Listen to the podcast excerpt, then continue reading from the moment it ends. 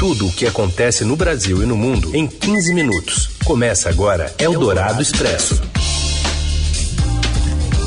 Olá, sejam muito bem-vindos. Está começando por aqui o Eldorado Expresso. Bem-vindo à edição 780 deste Eldorado Expresso, que também representa os três anos deste noticiário enxuto, porém completo, espirituoso, porém informativo é transmitido no rádio, porém em formato podcast, feito na hora do almoço, mas nem sempre dá para chamar de palatares as principais notícias do nosso cardápio, né? Uma parceria da Rádio Dourado do Estadão. Assim como a apresentação do programa. Eu sou a Carolina Ercolim e sempre ao meu lado, ainda que virtualmente, meu partner in crime, o Heisen Abac. Tudo bem, Heisen?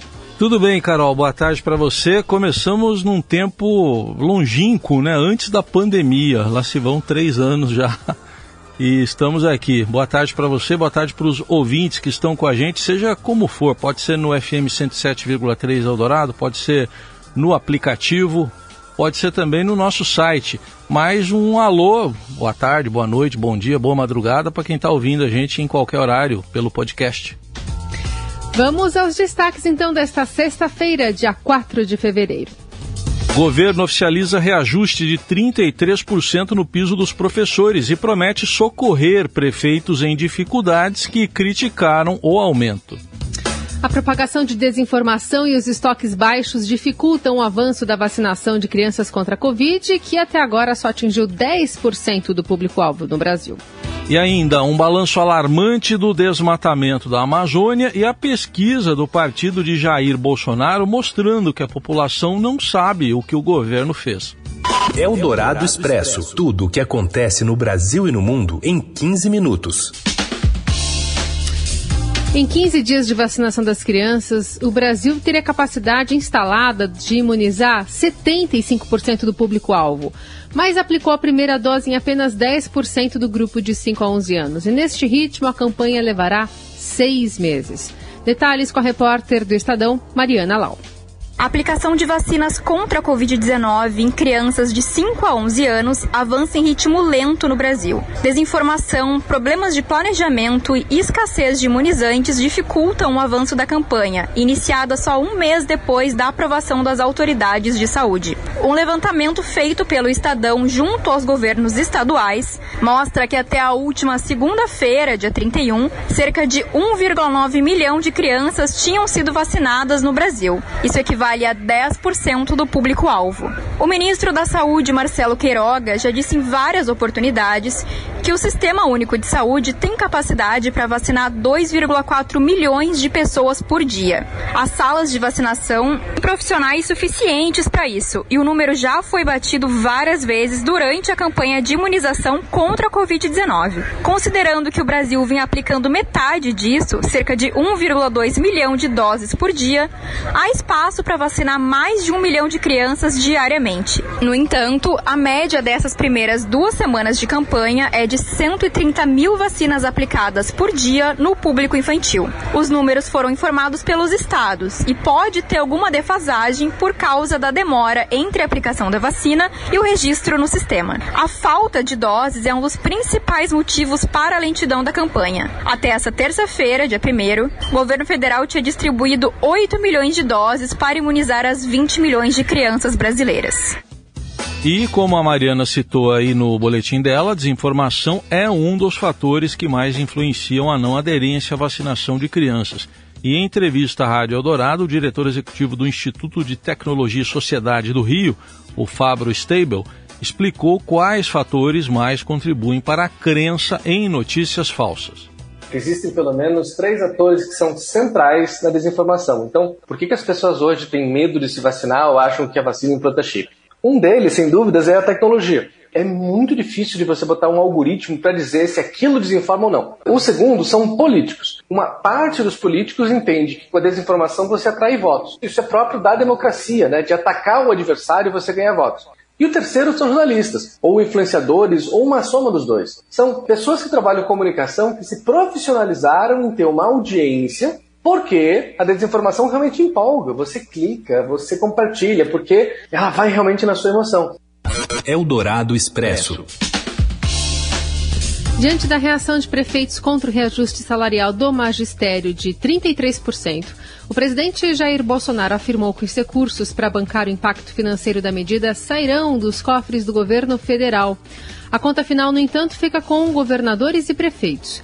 O ministro da Educação, Milton Ribeiro, assinou a portaria que oficializa o novo piso de R$ 3.845. Na cerimônia realizada no Palácio do Planalto, Bolsonaro disse que o dinheiro sai do governo federal. Havia sim pedidos de muitos chefes de executivos estaduais e municipais querendo 7%. Eu conversei com o Milton. Quem é que repassa esse dinheiro para eles? Somos nós, governo federal. A maioria dos profissionais da educação básica é funcionária de prefeituras e estados. Conforme o Estadão Broadcast, a Confederação Nacional dos Municípios orientou os prefeitos a concederem um reajuste menor, de 10%, calculando o impacto de cerca de 30 bilhões de reais com o piso anunciado por Bolsonaro. Todos os anos, o governo federal repassa uma complementação do Fundeb para estados e municípios, com uma fatia que vai somar 30 bilhões em 2022. A complementação, no entanto, não é repassada para todos, mas é paga conforme critérios definidos e beneficia redes de ensino que não atingem o valor mínimo necessário para a manutenção do ensino.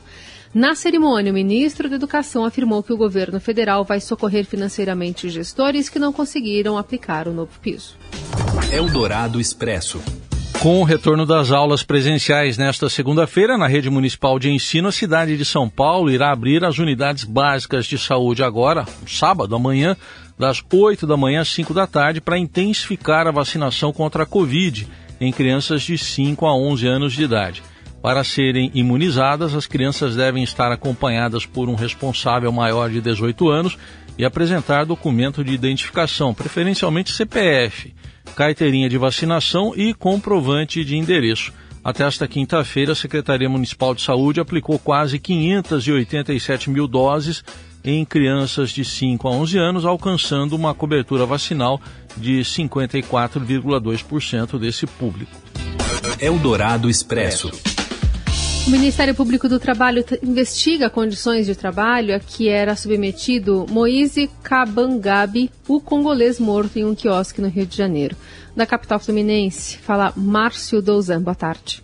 Olá Carol, olá Heisen, olá a todos. O Ministério Público do Trabalho no Rio de Janeiro abriu um inquérito civil para apurar as condições de trabalho a que era submetido o congolês Moise Kabangabe, de 24 anos, ele que foi morto na semana passada naquele crime brutal num quiosque na Barra da Tijuca quando foi espancado por pelo menos três pessoas. A investigação do Ministério Público do Trabalho é a parte da investigação da Polícia Civil que apura os responsáveis pelo crime. O que o MPT quer saber é se as condições de trabalho que era submetido o congolês não eram análogas, inclusive, ao trabalho escravo.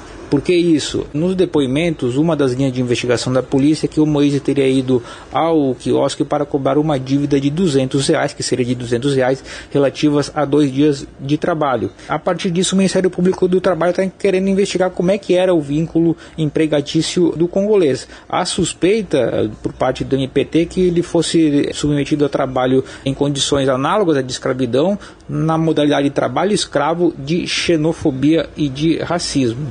O caso ainda está sendo investigado, como se sabe, três suspeitos estão presos de forma temporária, acusados de participar do espancamento que se seguiu na morte do congolês. Por hora era isso, um abraço a todos. Eldorado Expresso. O IPAN diz que em três anos de gestão de Jair Bolsonaro, a Amazônia tem um desmatamento alarmante. E os detalhes chegam de Brasília com André Borges. Boa tarde. Boa tarde, Carol, Heisen e ouvintes da Rádio Dourado.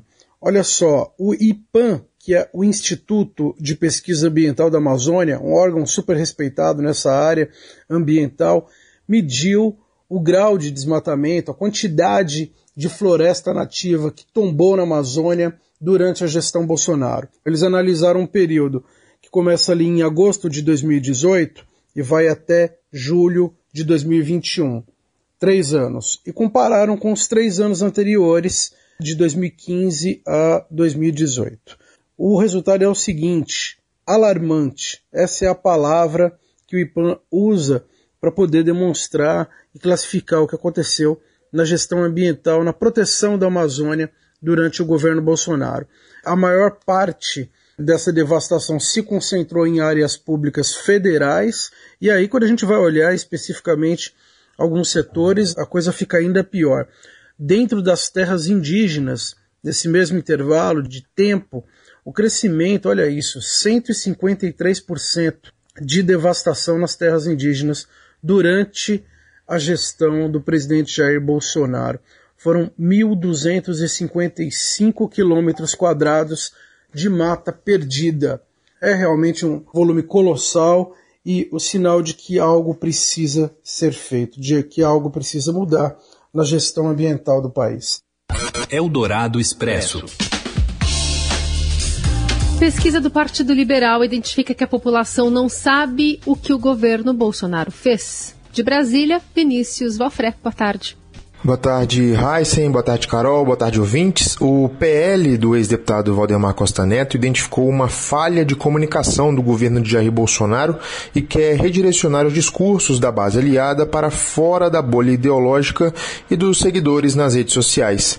A avaliação da cúpula do partido ao qual o presidente se filiou para concorrer à reeleição é de que as posições dos principais nomes do governo sobre temas polêmicos se sobrepõem a entregas e realizações. A constatação surgiu a partir de uma pesquisa de opinião encomendada pelo partido e que foi compartilhada com alguns dirigentes da legenda após a convenção realizada no último sábado. Aliados de Costa Neto afirmam que o problema não pode ser atribuído ao ministro Fábio Faria das Comunicações, mas aos aliados como um todo. O plano do partido é dar destaque a números positivos do Ministério da Agricultura, ressaltar que o desemprego vem caindo apesar da pandemia e não permitir que críticas ao preço da gasolina, da energia e à inflação se sobressaiam no debate econômico. Além disso, bater na tecla de que a grande distribuição de recursos para municípios de todo o país foi fundamental para que prefeituras fechassem as contas e mantivessem serviços na ponta durante a pandemia.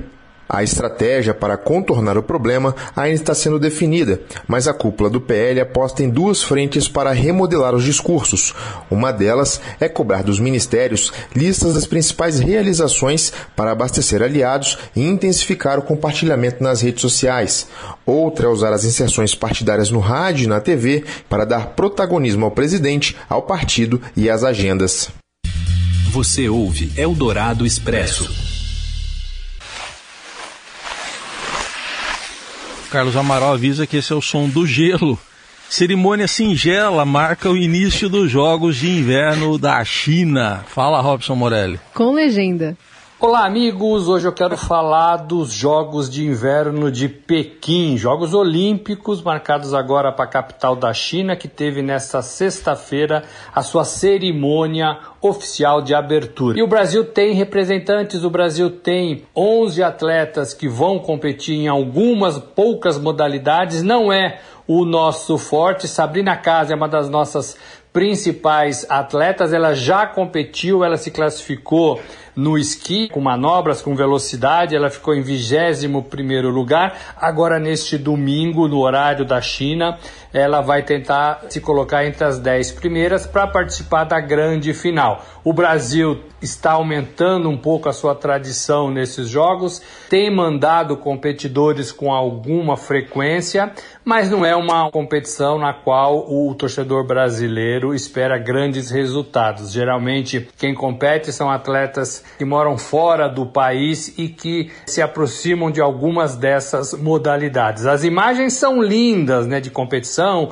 e a cerimônia foi um pouco desta forma, lembrou a cerimônia dos Jogos Olímpicos de Pequim de 2008, Jogos de Verão, é assim que o Comitê Olímpico Internacional chama a competição, em 2008, porque a cerimônia de abertura foi no mesmo lugar, no mesmo palco daquele evento de anos atrás, o Ninho de Pássaro, né? Lembra aquele Estádio Nacional de Pequim bonito, dessa vez enfrentando a pandemia, enfrentando a Covid. É isso, gente. Falei, um abraço a todos, valeu. Eldorado Expresso. Presidentes da China, Xi Jinping, e da Rússia, Vladimir Putin, publicaram uma declaração conjunta criticando a influência americana e o papel das alianças militares ocidentais como fatores desestabilizadores na Europa e na Ásia. A declaração, reunindo as visões compartilhadas por Pequim e Moscou, foi divulgada após um midiático encontro entre Xi e Putin nesta sexta-feira, antes da abertura dos Jogos Olímpicos de Inverno. A reunião da cúpula em Pequim marca a primeira vez em que os líderes mundiais se encontram presencialmente desde o começo da pandemia, visto por observadores ocidentais como uma manifestação de apoio à posição russa em meio à crise da Ucrânia sendo descrito pelo The New York Times como uma demonstração de solidariedade altamente coreografada, o encontro foi marcado pelo comunicado conjunto final que apresenta a união dos dois países na oposição às potências ocidentais. Eldorado Expresso.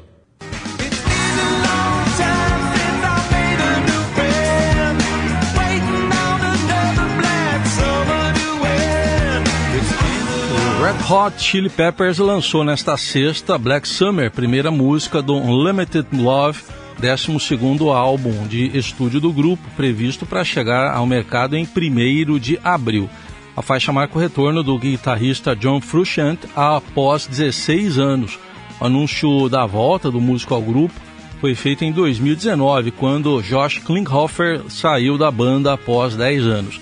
E num comunicado que foi publicado nas redes sociais hoje, o, o John, o Anthony Kidd, Chad Smith e Flea falaram um pouco mais sobre a produção do álbum, afirmando que passaram milhares de horas coletivamente, também individualmente, melhorando a sua arte, mostrando uns aos outros para fazer o melhor álbum que, álbum que podiam. Ainda de acordo com a nota, as antenas da banda se alinharam com o divino cosmos e os músicos ficam gratos. Escrever assim, né? É, a nota. Gratos pra caramba pela oportunidade de estar em uma sala juntos e novamente tentando fazer o melhor. Carlos Amaral que se identifica muito com eles também, porque eles todos, né, sem camisa. Você quer falar que eles serão da Moca. E assim a gente encerra o Eldorado Expresso desta sexta-feira, fechando também essa semana. Segunda-feira estamos aqui. Obrigada pela companhia. Valeu, Heisen. Valeu, Carol. Gente, bom fim de semana. Até segunda.